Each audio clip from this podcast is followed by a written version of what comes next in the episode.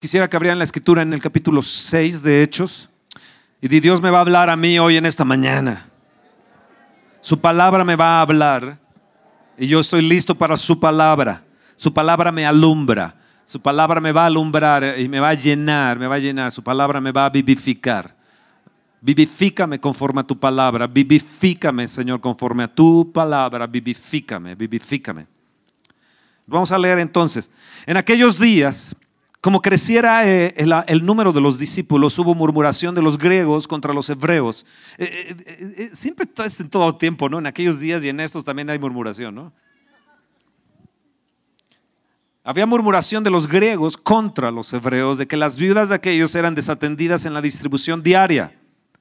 Entonces los doce convocaron a la multitud de los discípulos y dijeron, no es justo que nosotros dejemos la palabra de Dios para servir a las mesas. Di, no es justo que dejemos la palabra de Dios para servir a las mesas. Busquemos, pues, hermanos, dentro de vosotros, ¿a cuántos? Fíjense que dijeron a siete, no dijeron a doce. No es de doce en doce, ¿no? Aquí dijeron de doce a siete. Buscad, pues, hermanos, de entre vosotros a siete varones de buen testimonio. ¿De qué?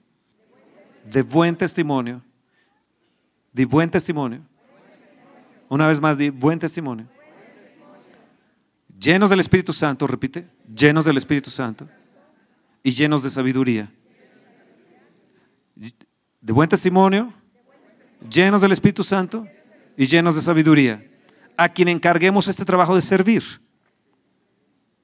Y nosotros persistiremos en la oración y en el ministerio de la palabra. Agradó la propuesta a toda la multitud y eligieron a Esteban, varón lleno de fe y lleno del Espíritu Santo. ¿De qué estaba Esteban lleno? Entonces había cuatro cosas. Ahí estaban, tenían buen testimonio, estaban llenos del Espíritu Santo, llenos de sabiduría y llenos de fe. Y llenos del Espíritu Santo. Qué curioso que una vez más dice lleno del Espíritu Santo. A Felipe lo nombraron a, Prócoro, a Nicanor, a Timón, a Parmenas y a Nicolás, prosélito de Antioquía, a los cuales presentaron ante los apóstoles quienes orando les impusieron las manos. Ven, ven qué importante era cuando alguien servía en algo que le impusieran las manos. Y crecía, la consecuencia que fue, que crecía la palabra del Señor. Dios, hoy, Señor, yo quiero crecer en la palabra, quiero crecer en la palabra, yo quiero crecer en la palabra. Señor, aunque he leído 10 veces la palabra, yo quiero leerla 20, 50, 100 veces, 200. Yo quiero crecer en la palabra, quiero crecer en la palabra. Y el número de los discípulos se multiplicaba grandemente. A mí me llamó mucho la atención esto, que se empezaron a crecer en la palabra, consecuencias, y se multiplicó grandemente, grandemente en Jerusalén. También muchos de los sacerdotes obedecían la fe. Di, obedecían la fe, obedecían, obedecían, obedecían, obedecían, obedecían la fe. Consecuencia, Esteban lleno de gracia. Ah, otra, encontramos otro. Estaba no solamente lleno de fe, lleno del Espíritu Santo, sino lleno de gracia y de poder. Y hacía grandes prodigios y señales entre el pueblo. Consecuencia, consecuencia. Yo quiero hablarles hoy en esta mañana de ser un servidor avivador y las consecuencias que podemos tener de ser un servidor avivador. ¿Qué era lo que tenían? Estaban llenos del Espíritu. ¿Qué tenían? Buen testimonio. ¿Qué tenían? Estaban llenos de sabiduría, estaban llenos de poder, estaban llenos de gracia.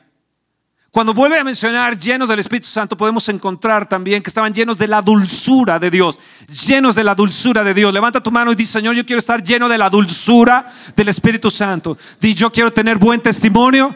Yo quiero, yo quiero, Señor, estar lleno del Espíritu Santo, lleno de sabiduría, lleno de gracia, lleno de fe, lleno de poder y lleno de la dulzura tuya, oh Padre.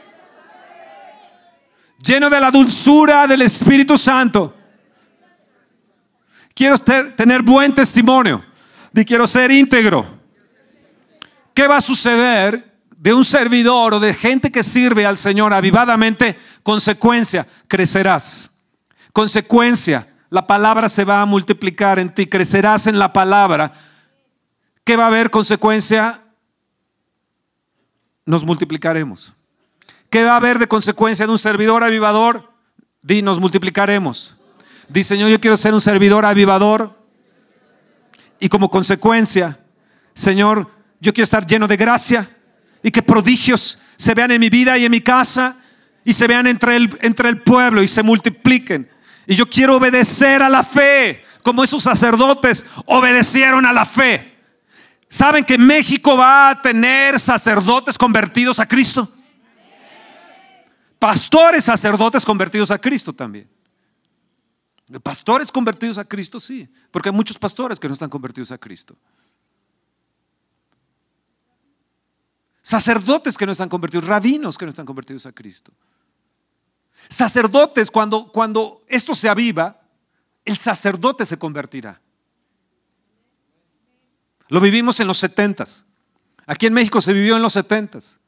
Hubo un movimiento del Espíritu de Dios que tocó a la iglesia católica, tocó a los sacerdotes y ellos empezaron con un movimiento del Espíritu de Dios extraordinario. El bautismo con el Espíritu Santo, sanidades, milagros estaban corriendo por todas partes. Pudimos conocer algunos, algunos de ellos, el, ah, llenos del Espíritu de Dios y llenos de gracia. Y eso va a suceder, eso va a suceder, y va a suceder, tiene que suceder, tiene que suceder. Estábamos mi esposo y yo viendo y platicando sobre David Livingstone. David Livingstone fue el, uno de los misioneros que abrió hacia África. Se fue a África, fue a aldeas, fue a un lugar donde le dijeron con, con Moffat, que fue un escritor también y que ya estaba ahí en, el África. Entonces él vio a la hija de, de y dijo, pues esta es para aquí, para, para acá, y se casa con la hija. Y él le dijo, mira, ya ves todas esas eh, aldeas que hay, hay más de mil aldeas que nadie ha pisado, ni nadie ha entrado a, evangelizarlos. Él, fue a, esos lugares, fue con su esposa a, a evangelizar, donde nadie había entrado por primera vez vieron a un hombre blanco, nunca habían visto ellos a, un hombre blanco en esas, en esas, en esas aldeas. Y él, él empezó a escribir, empezó a, delinear lo que era el África, a lugares, a, lagos, a, cascadas, a, zonas preciosas que por él se, se, hizo del África todo ese mapeo por David Livingstone, pero fue, él, evangelizó de una manera tremenda. Eh, tuvo que dejar en alguna ocasión regresando a Inglaterra a su esposa de 16 años el, regresar al África y luego volver de 16 años y, ver, ver a, su esposa por, salud y por cuestión de, los hijos. algunos de los avivadores que sirvieron a Dios eh, perdieron sus hijos, eh, murieron sus hijos. Uno de ellos, por ejemplo, cuatro hijos eh, murió. Algunos de ellos murieron de una manera trágica. Y, mi esposa me estaba comentando de, hay un cementerio ahí en el África donde, donde las tumbas que están en ese cementerio solamente tienen números. Y eh, no, no tienen nombres, sino números. Digamos dos, uno, ah, seis, cuatro, cinco. Son los años, los días, perdón, los días que vivieron los misioneros que fueron a servir a Dios al África. Los días. Cuando la gente llega a Inglaterra, la tumba más visitada es la del soldado caído desconocido. Y la segunda tumba más visitada en Inglaterra es la de David Livingstone. Él un día fue atacado por un león, le destrozó parte del lado izquierdo, que anduvo mucho tiempo eh, padeciendo. Alguna vez que regresó a Inglaterra, llegó a, a compartir a jóvenes, estudiantes, y ellos se reían de él cuando, cuando lo anunciaron. Y él, cuando se levantó de su asiento, era delgado por los ayunos, pasar hambres, delgado, un poco del lado izquierdo, medio mal. Y en el momento que él se paró y comentó, aquellos jóvenes tuvieron que quedar en silencio, pasmados, asombrados de lo que fue David Livingstone. Ellos vivieron y murieron en el África. Dos africanos que le servían y que se convirtieron al Señor y le ayudaron mucho a él en sus viajes. Cuando él murió, tomaron su corazón y lo enterraron ahí en África. Inglaterra pedía su, cuerpo y ellos dijeron, no, su corazón le pertenece al África. Y entonces llevaron su cuerpo a Inglaterra Y a veces la gente dice, bueno, ¿y si su corazón está en un lugar y su cuerpo en otro, ya no se va al cielo?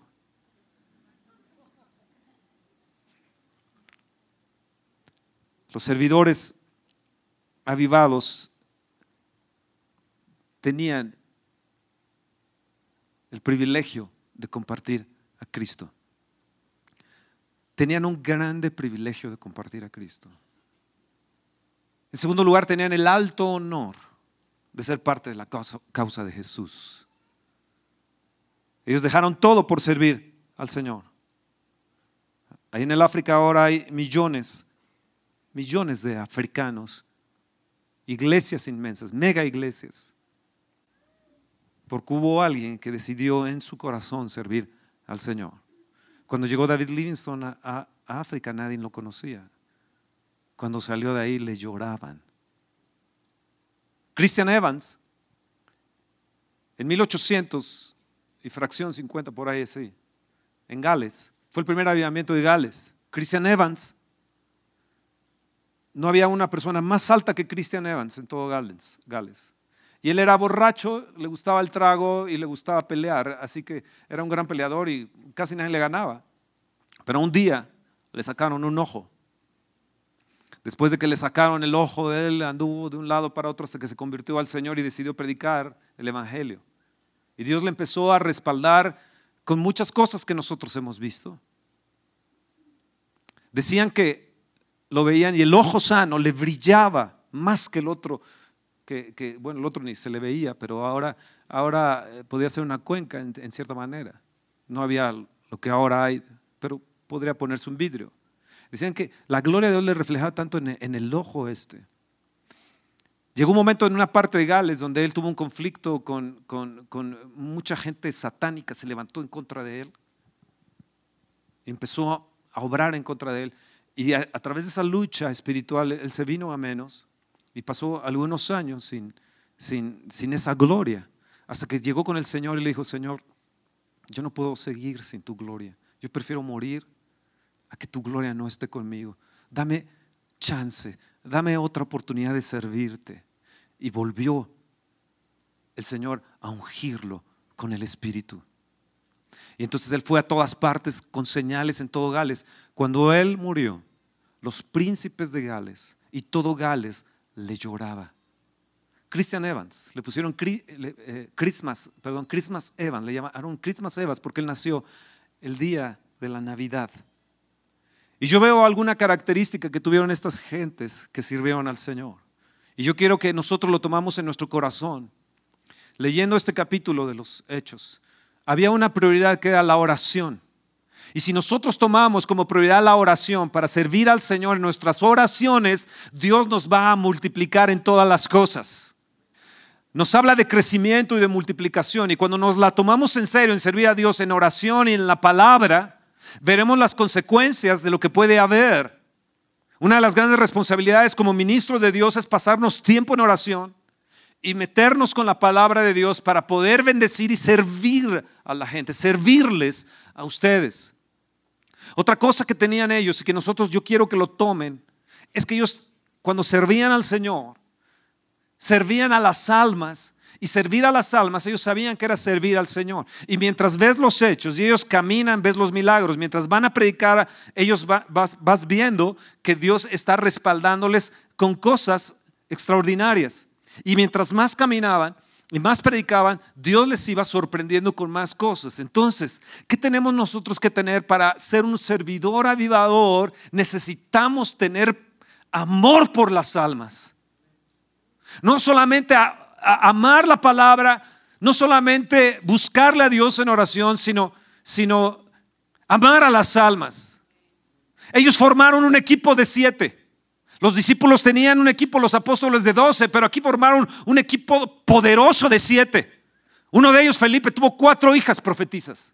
Esteban, lleno de gracia y lleno, y lleno de poder de Dios, había señales, prodigios y milagros, y surgieron de servicio surgieron de servir a Dios. Otra cosa que yo he notado es que ellos creían a las promesas de Dios. Y entonces yo les invito a ustedes que tengamos prioridad en el, en el año, en el año para ver un glorioso avivamiento? Oración, ayuno continuo. Tengamos amor por su palabra. Creamos las promesas, están aquí, Señor. Encontré una promesa, la hago mía, la declaro, la declaro, la confieso, hasta que se haga una realidad viviente, que es, hasta que se avive en mí, hasta que mi ojo se, se aclare por tu gloria. Creer a sus promesas. Y lo otro, ser parte de un equipo. Me he dado cuenta que una de las claves que había para avivar en los hechos de los apóstoles era el equipo. Y es donde nosotros estamos faltando. Es donde nosotros estamos rangueando. Necesitamos formar un equipo y formar equipos. ¿Sabes? El cristianismo no es ir solo donde puedo pasar un buen momento, sentirme cómodo y, bueno, eh, me la paso bien, oh, qué buena la iglesia, qué bonita está la congregación, oh, bueno, vamos ahí Total, tengo un combo ahí, unos nachos, unas papas, una Coca-Cola. Qué buen momento me la paso, ¿no? soy privilegiado de estar en la sala 7, pero también tú que estás en la sala 7 eres privilegiado. Y los de la sala 6 igual. ¿Me están escuchando los de la sala 7? Sí, me están escuchando. Eso es fe, ¿no? Pero ser un verdadero siervo está ahí. Ser un verdadero equipo está ahí metido ser un servidor, ayudador, está ahí. Era gente que obedecía, obedecía. Dijeron, hey, tú eres de buen testimonio, tienes integridad. Tú tienes integridad, ven para acá. Oh, eres lleno del Espíritu Santo. Escucha, no es nada. Smith Wigglesworth en Inglaterra llegó con su esposa, que fue tremenda la esposa de, una apoyadora para, para, eh, para este hombre que resucitó muchas veces muertos. Él un día le dijeron a una mujer que estaba muerta ahí, se la llevaron, la agarró y la empezó a azotar a la pared, la volvió a tomar y la azotó, se caía y la volvió a azotar. ¡Vive! Que te digo que vivas. Reprendo el espíritu muerto, ¡vive! Y la señora se levantó y de ahí empezó una serie de resurrecciones impresionantes. Entonces llegó con su esposa y le dijo, yo hablo en lenguas, yo deseo hablar en lenguas, antes de que empezara a resucitar y sanar la gente. Y le dijo, mire, está bien que hables en lenguas, pero no has recibido el bautismo del Espíritu Santo. Porque recibir el bautismo del Espíritu Santo quiere decir que te acompaña el poder de Dios. Ellos obedecieron implícitamente sus órdenes. Yo a veces me pregunto qué es lo que, que ha reemplazado el amor divino por la ternura, la dulzura del Espíritu Santo y su palabra. ¿Qué es?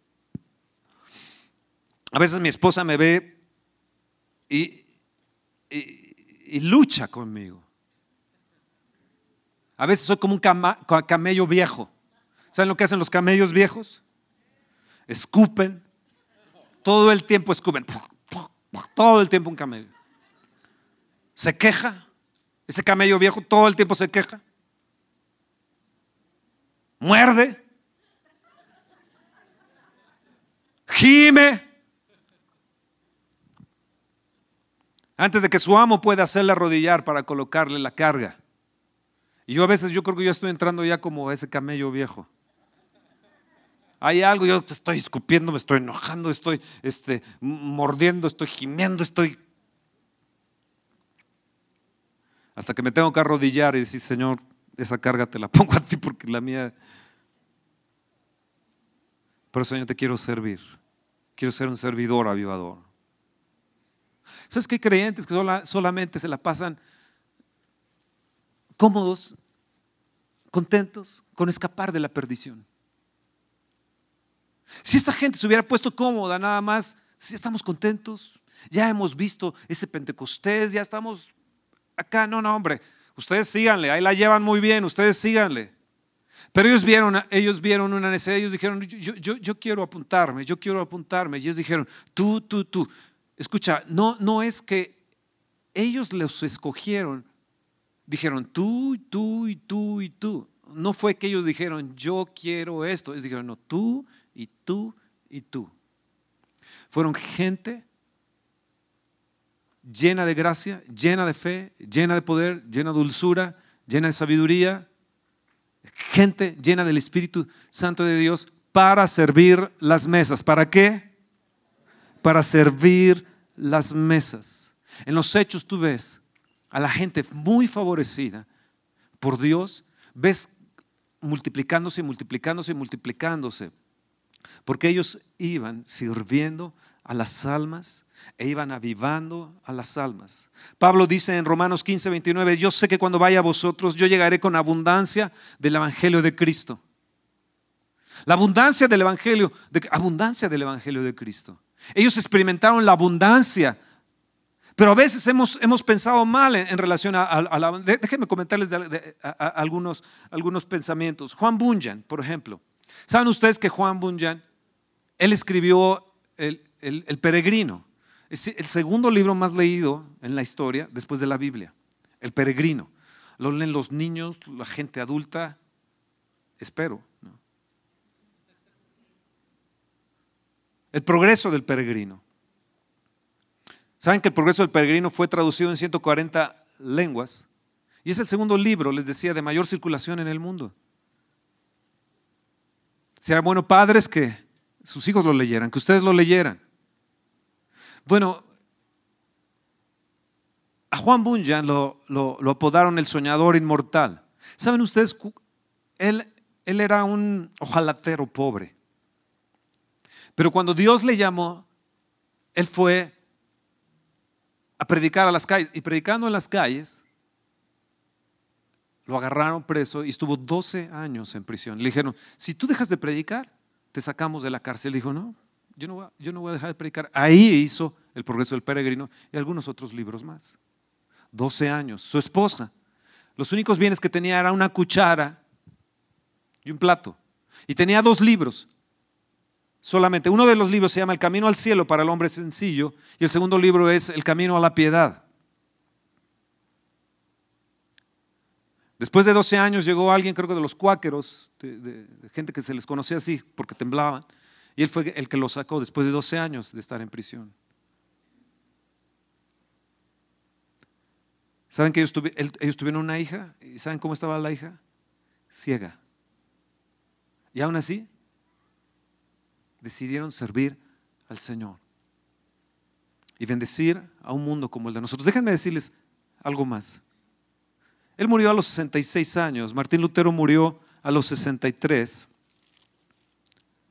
Y Martín Lutero fue el reformador, el gran reformador que, que tradujo la Biblia.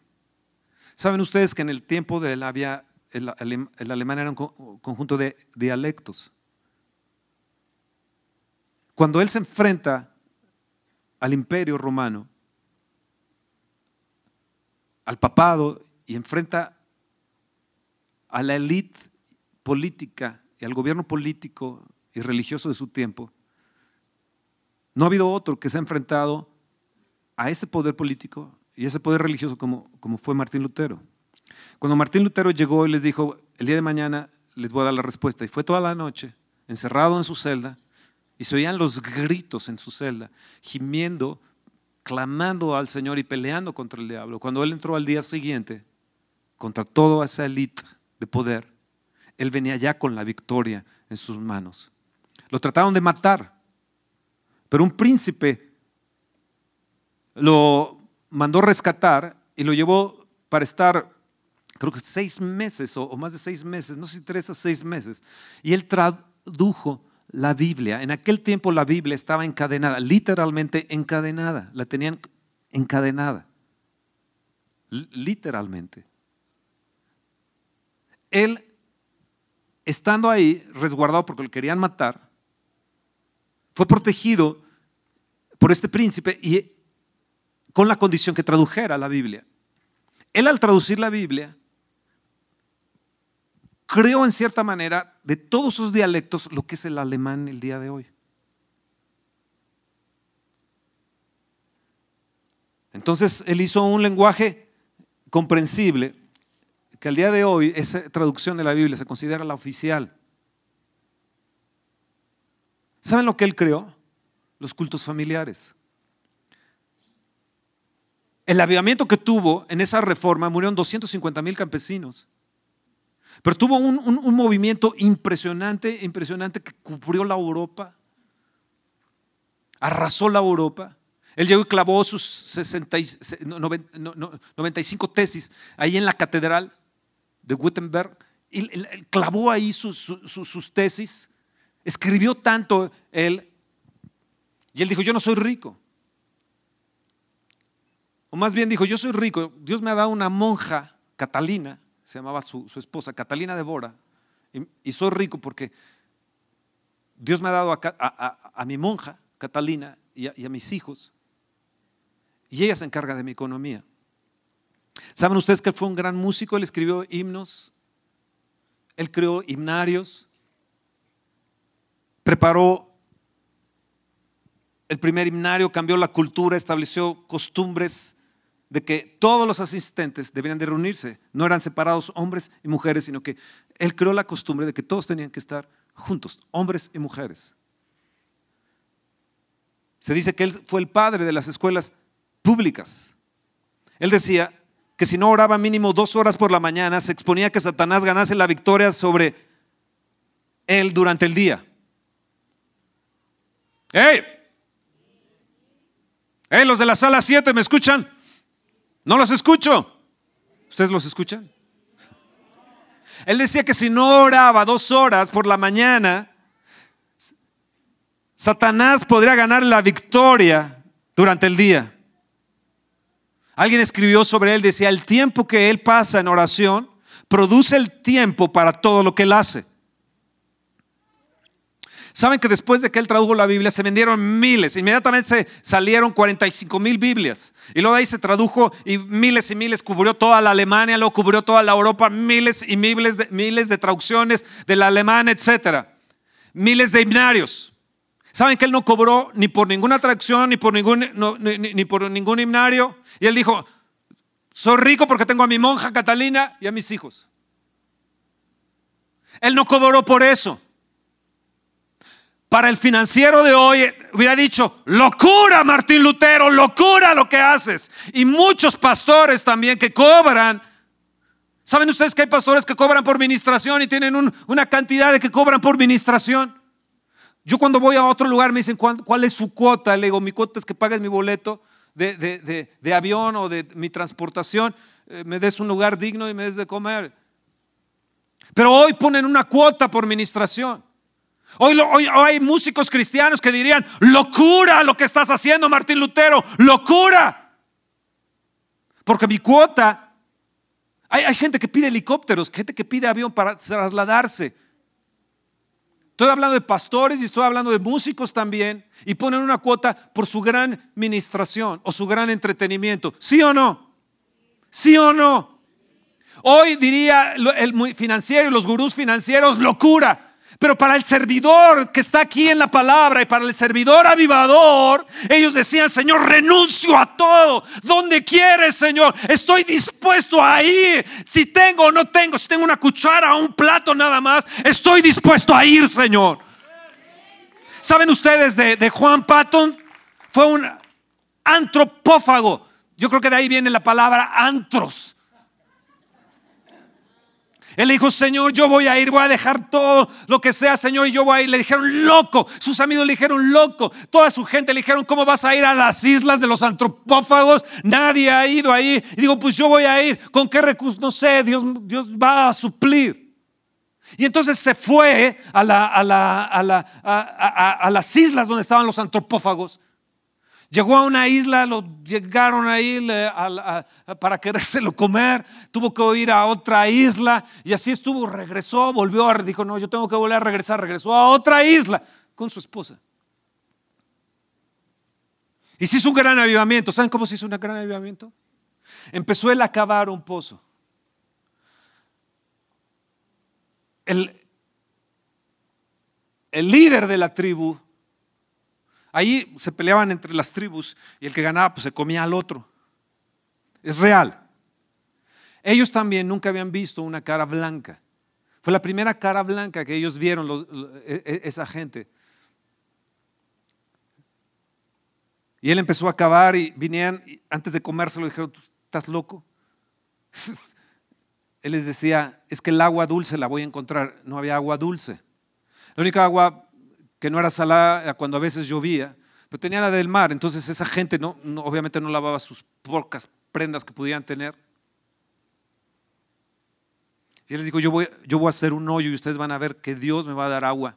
Dijeron, es que nunca ha salido agua de la tierra. Entonces él empezó a cavar, nadie le ayudó.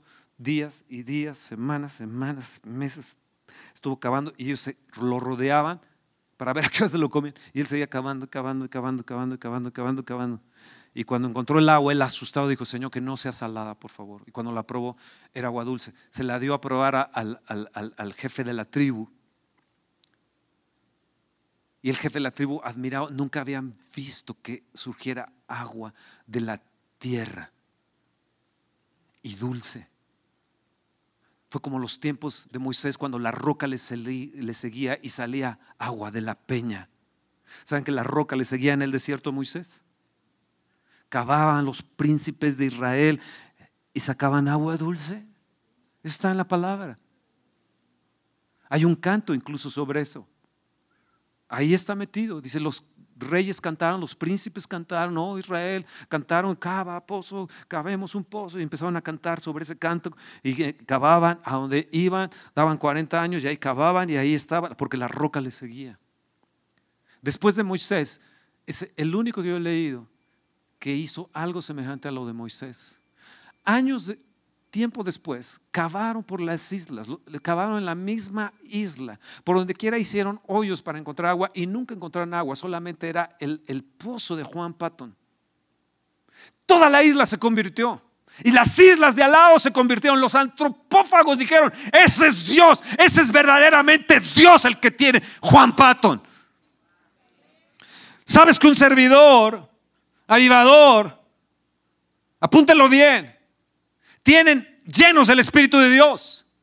Y cuando les dije, y repite llenos del Espíritu de Dios, es llenos de la dulzura del Espíritu de Dios. No solamente es el el poder, el power, como decimos, o la dinamita, sino la dulzura del Espíritu de Dios. Ellos servían con la dulzura y la sabiduría y la integridad. Pero fueron gentes que estuvieron dispuestos a dejar todo por servir. Estuvieron dispuestos a dejar todo por ir a otros lugares que tenían una comunión con el cielo, con el Señor. Su cielo era Dios, su herencia era Dios. Ahora fuimos, yo, soy muy observador y a veces veo de más y detalles y todo eso. Entonces estuve observando ancianos, viendo cómo eran eh, esos ancianos. Yo creo que mi esposa me llevó a verlos para ver si ahí me deja.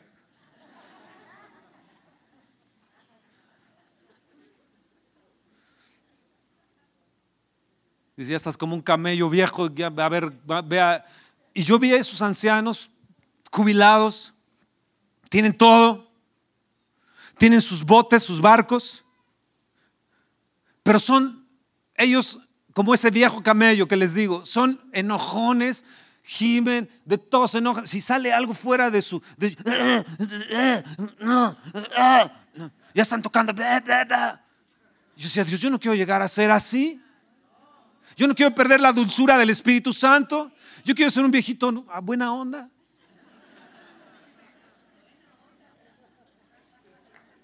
¿Sabes? Ellos, ellos perdieron la dulzura. Pero yo veía, yo veía viejitos endemoniados. Y que este viejo está endemoniado.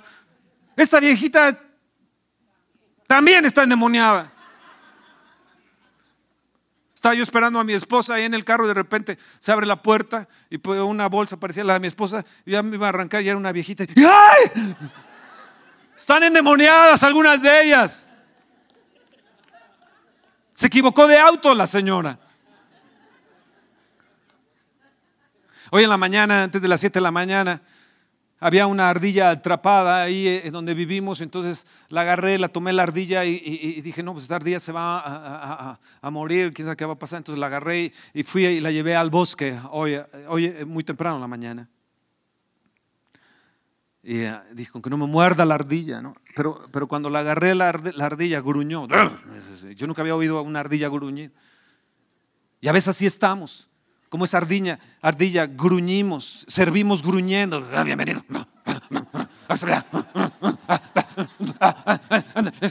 Recorres. Me tocó en la sala 7. Y muchos de la sala 7 están ahí. Y los de la 3 ven a la 7. Cuando salen, ¿en qué sala te tocó? Pues en la 7. Ya ves. Y los de la 7 dicen, sí, pero nos podemos tirar ahí adelante, al frente. Y no nos bloquean la entrada. Ya dejen de bloquear la entrada, por favor, déjenlos bajar. Y ustedes no tengan miedo de bajar también y de arrodillarse y postrarse.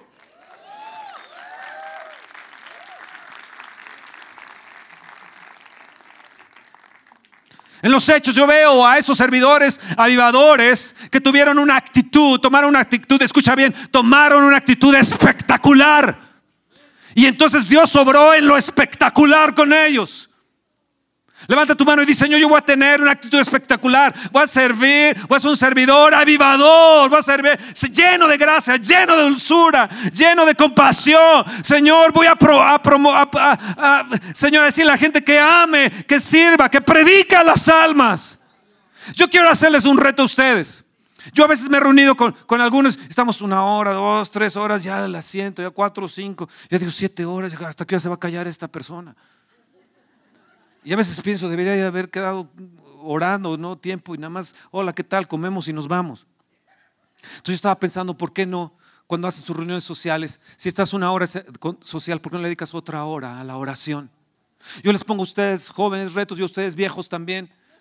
Les pongo, les pongo un reto. Si están cinco horas en, lo social, ¿por qué no dedican otras cinco horas también para orar ahí mismo? Si hoy, ¿por qué no nos arrodillamos hoy y oramos al Señor y pedimos misericordia por nuestros hijos, por nuestros niños y, pedimos un avivamiento? Y, y, si van a reunirse diez horas, pues entonces en pleno otras diez horas.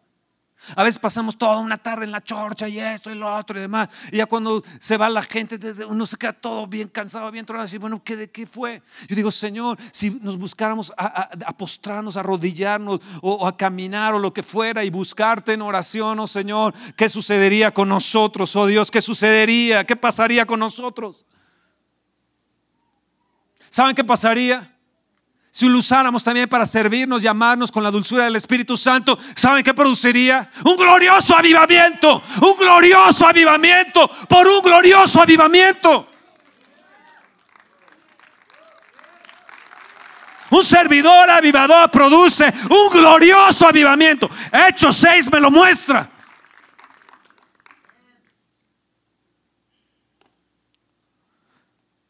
Como reto debemos de quitar eh, eh, eh, la comodidad, ya estamos muy cómodos, ¿no? Ya, ya estábamos cómodos como estábamos. ¿Sabes? Cuando ellos sirvieron, vivieron en las circunstancias providenciales. Levanta tu mano y dice, yo voy a vivir en las circunstancias providenciales. ¿Saben qué sucedió? Circunstancias providenciales, circunstancias espectaculares de parte de Dios, de repente prodigios y milagros, de repente nadie podía resistir la palabra de Esteban, de repente nadie podía resistir la palabra profética de las hijas de Felipe, de esos servidores, de esos servidores, de esos servidores. ¿Qué, qué diferentes son estos tipos? Si leemos la historia de Hudson Taylor, si leemos la historia de Gofford, si leemos la historia de, esta gente que fueron avivadores, si leemos la del zapatero Moody, cuando él terminó sus días, ¿saben? Tres veces construyó una iglesia, construyó una iglesia en mil, 1800, por ahí, cincuenta y tantos también, él, construyó una iglesia. Vino el gran fuego de Chicago y se le quemó la iglesia. Yo creo que yo me hubiera dicho, Señor, ya me quemaste la iglesia construir otra, pues él se aventó otra iglesia. Él fue un zapatero, fue un iletrado y fue un zapatero. Él empezó a vender ya más grandes zapatos por todas partes. Él pensó que iba a ser un comerciante multimillonario, pero cuando Dios le llamó, cuando Dios le llamó, dejó todo eso para servir al Señor. De ese zapatero se creó un gran avivamiento, no solamente en los Estados Unidos, de cuatro avivamientos que ha tenido Estados Unidos, fue uno a través de Moody. Construyó otra iglesia se derribaron la iglesia y construyó una tercera iglesia. Y luego se fue de, evangelista por todo el mundo. El día de hoy los evangelistas de masas llevan el mismo secuencia de lo que creó el zapatero Moody. ¿Saben cuánto pesaba Moody? 127 kilos. Entonces Dios no se limita por tu peso. Porque Él ve la actitud de tu corazón. Escuchen bien, las cosas de nosotros que le tomamos tanta importancia, Dios, las pasa por alto. Porque ve el corazón de gente que tiene un servicio de avivador. Y él dijo, yo voy a dejar todo eso. ¿Sabes que él no cobró absolutamente nada? No sacó nada de, todo eso. Pero tiene más de treinta y tantos edificios ahora en Chicago. un instituto, etc. Él, murió, ¿verdad? Hace, hace muchos años. Pero él sigue, sigue la historia de Moody, videos de Moody, libros de Moody. Él nunca sacó nada de eso. Cuando un servidor avivador, eh, eh, los servidores de aquí de Hechos no dijeron, hey, de a cómo, eh, de a cómo. A ver, Pedrito, de a cómo. A ver, Juanito, de a cómo. A ver, a ver, Esteban, de a cómo. A ver, este, eh, el, el, Andrés, entre ustedes 12, entren con una lana. Qué diferente es el mundo de ellos, el mundo de los avivadores, al mundo de nosotros. Qué diferente, ¿no? Hudson Taylor, la misión al interior de la China, él creó las misiones. No había nadie que sostuviera las misiones. Y dieron su vida ahí. Cuando llegó la revolución de los boxers, allá en, China, mataron a todos los extranjeros y a todos los misioneros que, había ahí. Ellos tuvieron que regresar eh, eh, otra vez a su país y volvió a regresar. dos veces se le murió la esposa y la tercera también se le murió. Dios, ¿qué tuvieron ellos? ¿Qué tuvieron los de los hechos? ¿Qué tuvieron los grandes avivadores que nosotros ahora hemos dejado? Decimos, viene avivamiento, viene avivamiento. Oh, no, soy avivamiento, avivamiento, mijitos. Avivamiento cuesta. Avivamiento es dejar todo. Avivamiento es tener un corazón para Él. Avivamiento es que aunque yo soy viejo, lo que sea, te pongo a ti en primer lugar, Señor. Eh, eh, Señor, tú eres mi todo. A ti te voy a servir, Señor. aquí estoy, Señor, disponible para ti. No me limito para, para, no sé, no sé si me entienden. Ellos no dijeron, yo estoy dentro del club de los apóstoles.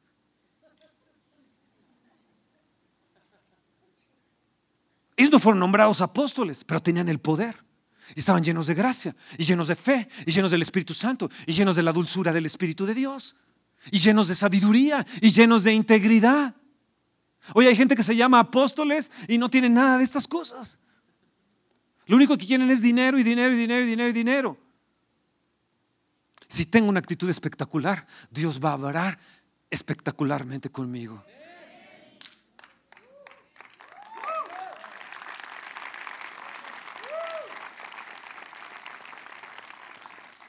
Saben, ellos los vieron porque tenían un amor para la gente, para predicar de la gente. Ven a Felipe, el evangelista después. Alcanzó Samaria. Se convirtió en un evangelista.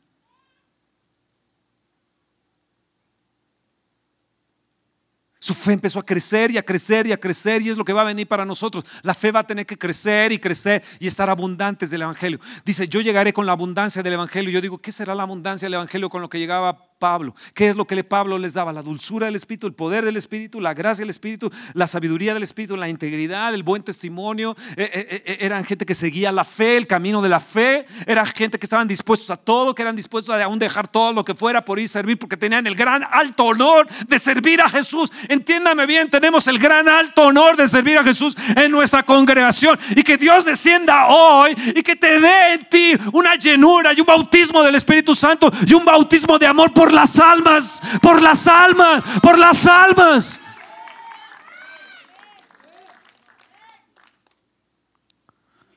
Ellos gozaron otra dimensión. El complejo de pobreza no estaba más en ellos. Ellos tenían una perspectiva de eternidad. Oh, gloria a Dios. Ellos nomás dijeron, no voy a remar en mi botecito. Yo vi, vi ancianos allá, ¿saben que me decían que el mayor placer ahora de los ancianos donde estuvimos?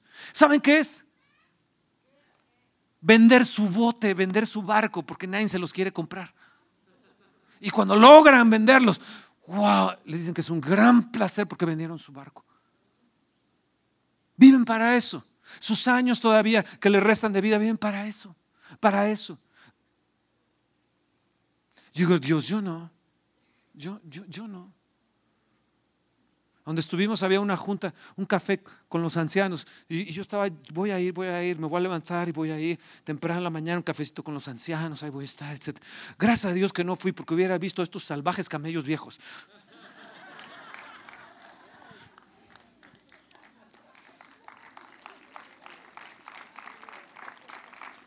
Sabes que la felicidad no se basa en lo que tienes, sino a quien conoces, sino a quien conoces, sino a quien conoces, a quien conoces tú, a quien conoces tú. No es con lo que tienes, es, es, es, es, es quien te tiene, a quien conoces y quien te tiene.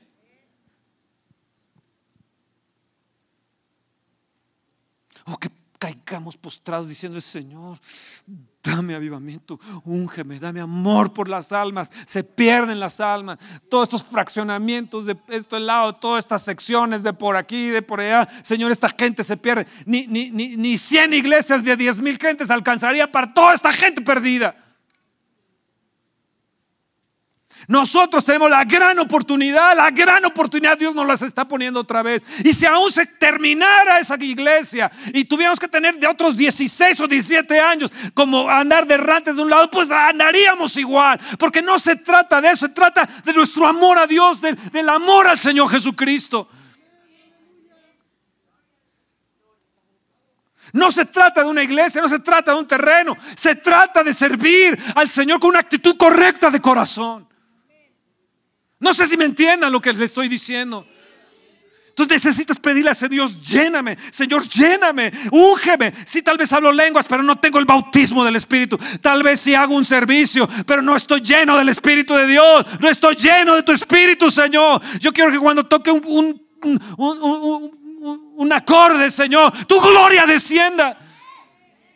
Yo quiero, Señor, que cuando, cuando yo te sirva, Señor, no lo haga por motivación del dinero, ni, ni, por, ni por fama pues, para mí o para mi gloria, sino por tu gloria, Señor. Por un, un glorioso avivamiento, por un glorioso avivamiento, Señor. ¿Hasta cuándo vamos a responder, iglesia? ¿Hasta cuándo vamos a escuchar el llamado de nuestro amado Jesús? ¿Hasta cuándo vamos a poder decir, Señor, aprecio y tengo en alto honor el poder servirte, el poder adorarte, el poder amar, el tener eh, un lugar tan cómodo? ¿Hasta cuándo, Señor?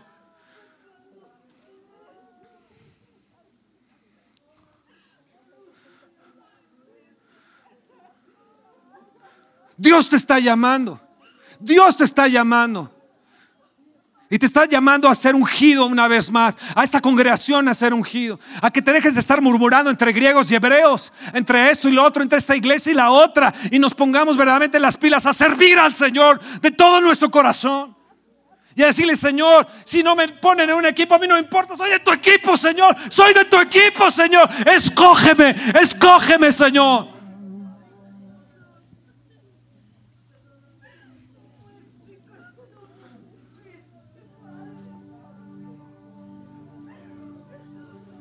Qué diferente este equipo. Qué diferente los avivadores. Yo quiero ser un servidor avivador. Yo quiero ser un servidor avivador. Ahí en la sala 7 puedes correr al frente si quieres. Con todo gusto, Toño y, yo podemos ir ahí a ministrarte. Y hasta Toño allá.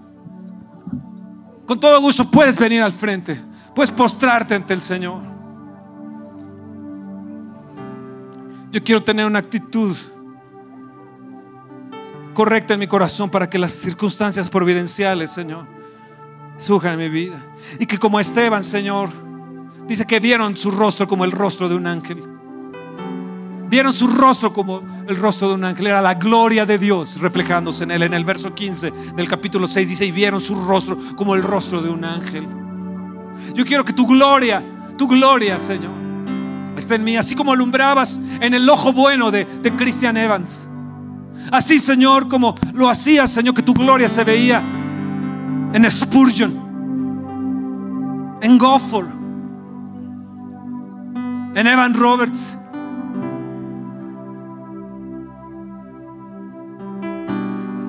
Pues dile, Señor, lléname una vez más, que yo tenga propósito en mi vida. He perdido el propósito, Señor. Eh, eh, eh, tal vez he ido aquí, tengo esto, tal vez tengo un buen auto, tal vez tengo una buena cama, tal vez tengo un buen viaje. Pero tú sabes que Dios te está pidiendo más allá de eso. No pases tus años en la mediocridad. No, pases tus años en un cristianismo apagado. Sino que tengamos un glorioso avivamiento. ¿Por qué no te postras ahí mismo en tu, en tu asiento donde estás ahí? Por un rato te pones de rodillas. Ven, quédate aquí. Aquí hay todavía espacio, aquí donde yo estoy. Aquí donde yo mero estoy, aquí hay espacio. No te tienes que quedar ahí en la esquina. Ven aquí, aquí te puedes postrar. Aquí nos podemos postrar y decirle, Señor, hemos tomado más tiempo para lo social. Hemos tomado más tiempo para socializar. Hemos tomado más tiempo para, para, para otras cosas que buscarte en oración, que buscarte, Señor, tener la dulzura de tu Santo Espíritu, Señor. Tener, tener ese privilegio, Señor, ese salto no. Señor, nos has dado más de una cuchara y más de un plato. Nos has dado más de, dos libros que tenía la, esposa de Juan Bunyan. Hubo, un traductor, un misionero, que también fue a, otro país a traducir. Lo metieron en la cárcel. Su esposa le pasó por la almohada la Biblia para que la pudiera traducir. Pero el carcelero tomó la almohada. No sabía que dentro de esa almohada estaba la Biblia. Ella hizo una almohada mejor, más grande, más sublime. Y se la dio al carcelero para intercambiársela, para que se la pudiera dar a su esposo preso. Cuando le llegó la almohada a su esposo, él, la tomó, la abrió y ahí estaban las escrituras y la pudo traducir al lenguaje, al lenguaje de, tantas lenguas que había en India. A una de las lenguas de ahí se tradujo a 40 lenguas más. Ahí en prisión. Nosotros estamos mucho, dame, dame, dame, dame. Tengo, tengo, más, más, más. Señor, yo quiero ser un servidor avivador. Yo quiero ser un servidor avivador. Quiero ser un servidor avivador. Quiero, quiero ser un servidor avivador, Señor. Quiero servirte, Señor. Quiero ser, quiero ser un servidor. Un servidor que te ha avivado, Señor. Avivado, Señor. Yo te pido, Señor, que todos los que están aquí, Señor, que están aquí en el piso, Señor, que están arrodillados ahí en sus asientos, que los unjas y los llenes de tu espíritu. Señor, que, que Daniel regrese a, su iglesia a transformarla, Señor. Llénalo una vez más, úngelo una vez más con tu espíritu. Gracias, Señor, porque Él vino a disfrutar la música, Señor, pero regrésalo, Señor. Esta es una cita divina para Él. Regrésalo y que transforme su iglesia, Señor. A Poncho, Señor, y a, Ana que viene de León, pastores de León, Señor, úngelos. Que regresen transformados, no, no por Disneylandia, Señor, sino por tu presencia. Por tu presencia. Una vez más llenos del Espíritu. Señor, lléname una vez más. Úngeme. Úngeme con tu Espíritu, Señor. Úngeme con tu Espíritu, Señor. Úngeme con tu Espíritu. Úngenos, Señor, con tu Espíritu. Úngenos, Úngenos. Llénanos, Señor.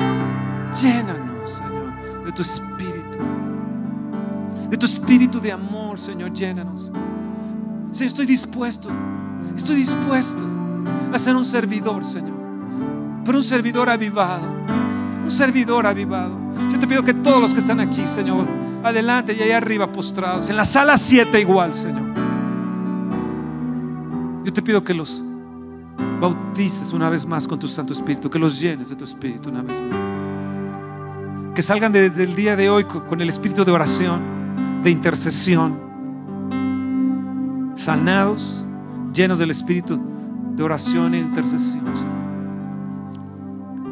Llenos de ti, llenos de tu amor. Una vez más llenos de tu amor. Y aún, Señor, si perdiéramos, esta iglesia que estamos construyendo, no importa, Señor. Lo importante eres tú, Señor. Importante servirte a ti, Señor. Señor, llénanos de amor por las almas. Llénanos de amor.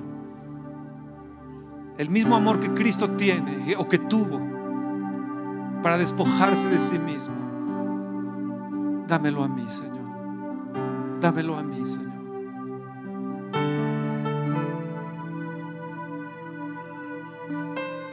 Lutero dijo, soy rico porque tengo a mi monja Catalina y a mis hijos.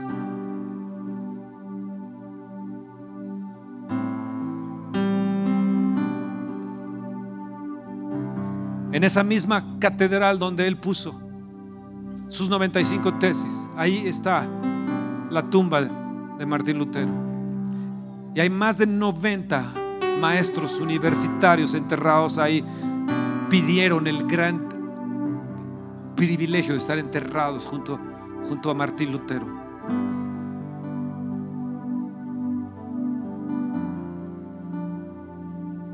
Señor, úsanos como a Christmas Evans en Gales. Úsanos como a Juan Patton, Señor, ante todos estos antropófagos que hay en, en este país.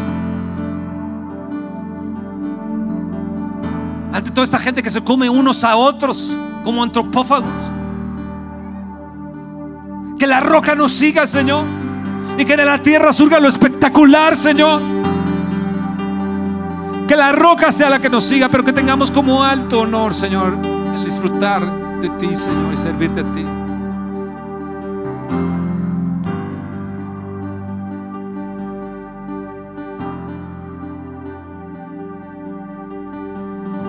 Aquí está mi vida, Señor, te la entrego.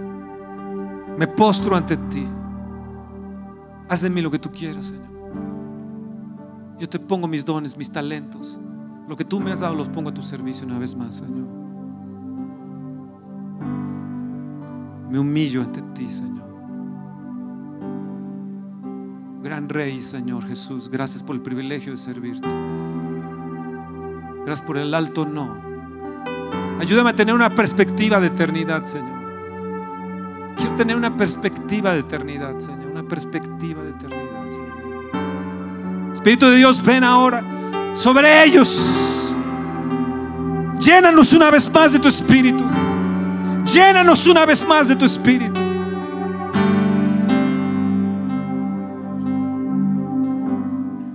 Por un avivamiento glorioso, Señor. Que tengamos por alto, por sublime el poder servir a Dios. Lo más alto, lo más alto lo tengamos por sublime. El gran privilegio de servir al Rey de Reyes y Señor de. Gracias, Señor, por ese honor y ese privilegio. Te bendigo y te alabo, Señor. Gracias, Señor. Gracias, Señor. Gracias, Señor.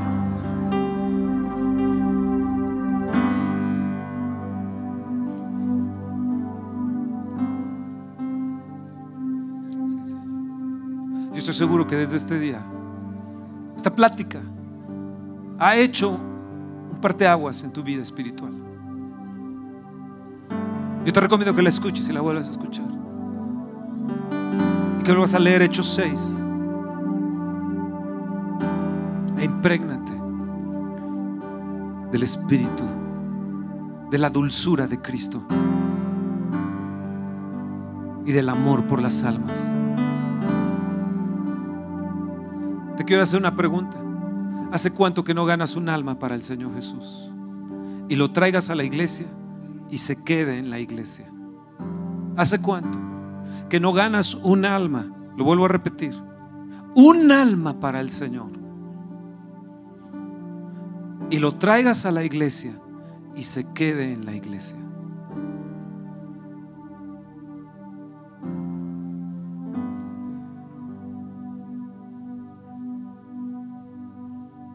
De los retos para el año no solamente es la oración, sino nuestra pasión por las almas. Te vuelvo a hacer la pregunta. ¿Hace cuánto que no ganas un alma para el Señor y la traes a la iglesia y se queda en la iglesia?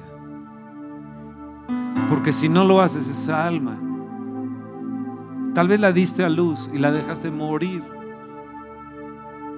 Y los lobos venir y arrebatar su alma. Por eso la iglesia existe y es real. Porque te protege y te cubre.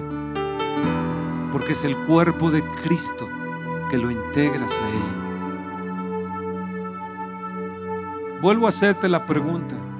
¿Hace cuánto que no ganas un alma para Jesús? Y se queda esa alma en la iglesia. Te vuelvo a hacer la pregunta. ¿Hace cuánto que no ganas un alma para Jesús y la traes a la iglesia y se queda en la iglesia? Te vuelvo a hacer la pregunta. ¿Hace cuánto que no ganas un alma para Jesús y la traes a la iglesia y haces que se quede esa alma en la iglesia? Te vuelvo a hacer la pregunta. ¿Hace cuánto que no ganas un alma para Cristo Jesús, tu Señor y Salvador que murió por ti en la cruz? Y la traes a la iglesia y esa persona se queda en la iglesia.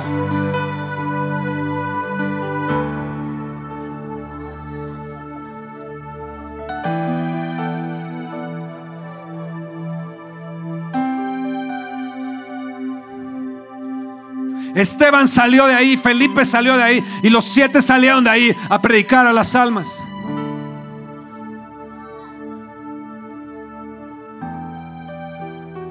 Tal vez tengas un gran don y un gran talento. Qué bueno, porque todo proviene de Dios. Pero te vuelvo a hacer la pregunta. ¿Hace cuánto que no ganas un alma para Jesús? Que nazca de nuevo y la traes a la iglesia y haces que esa persona permanezca en la iglesia.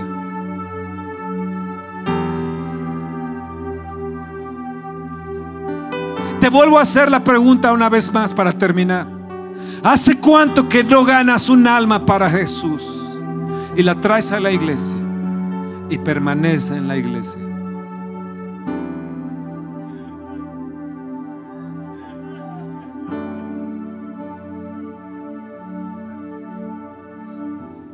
Si hay que llorar, hay que llorar y compungirnos por faltarle al Señor en nuestro servicio, en predicar el Evangelio y servir al Rey de Reyes, predicándole a la gente del amor de Jesús.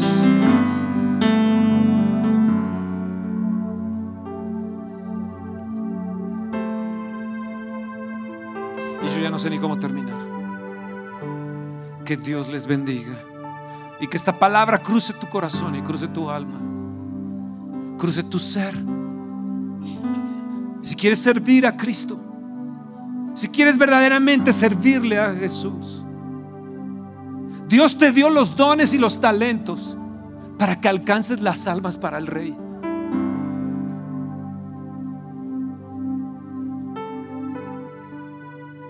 Te vuelvo a hacer por última vez esta pregunta. Tal vez tengas años de asistir a la iglesia. Tal vez hayas leído la Biblia cien veces si quieres.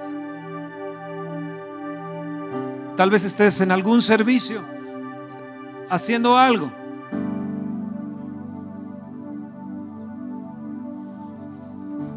O te estés integrando a un equipo.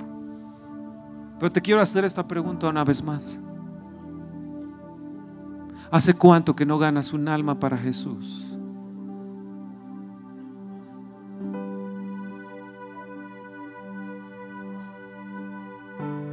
y le dices que tú eres un cristiano, que amas a Jesús por sobre todas las cosas.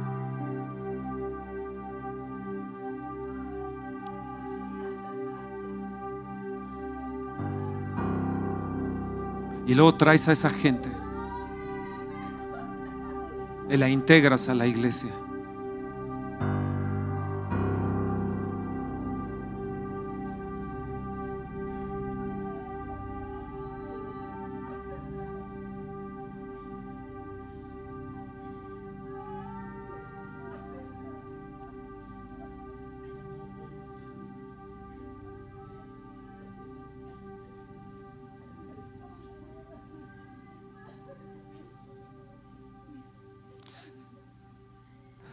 Por un glorioso avivamiento. Haz descender en nosotros el espíritu de amor, de compasión, de poder para predicar a las almas de ti, Señor. Para mostrarles a Jesús, el Salvador del mundo. Que Dios los bendiga, que Dios los bendiga, que Dios me los bendiga. Lléname,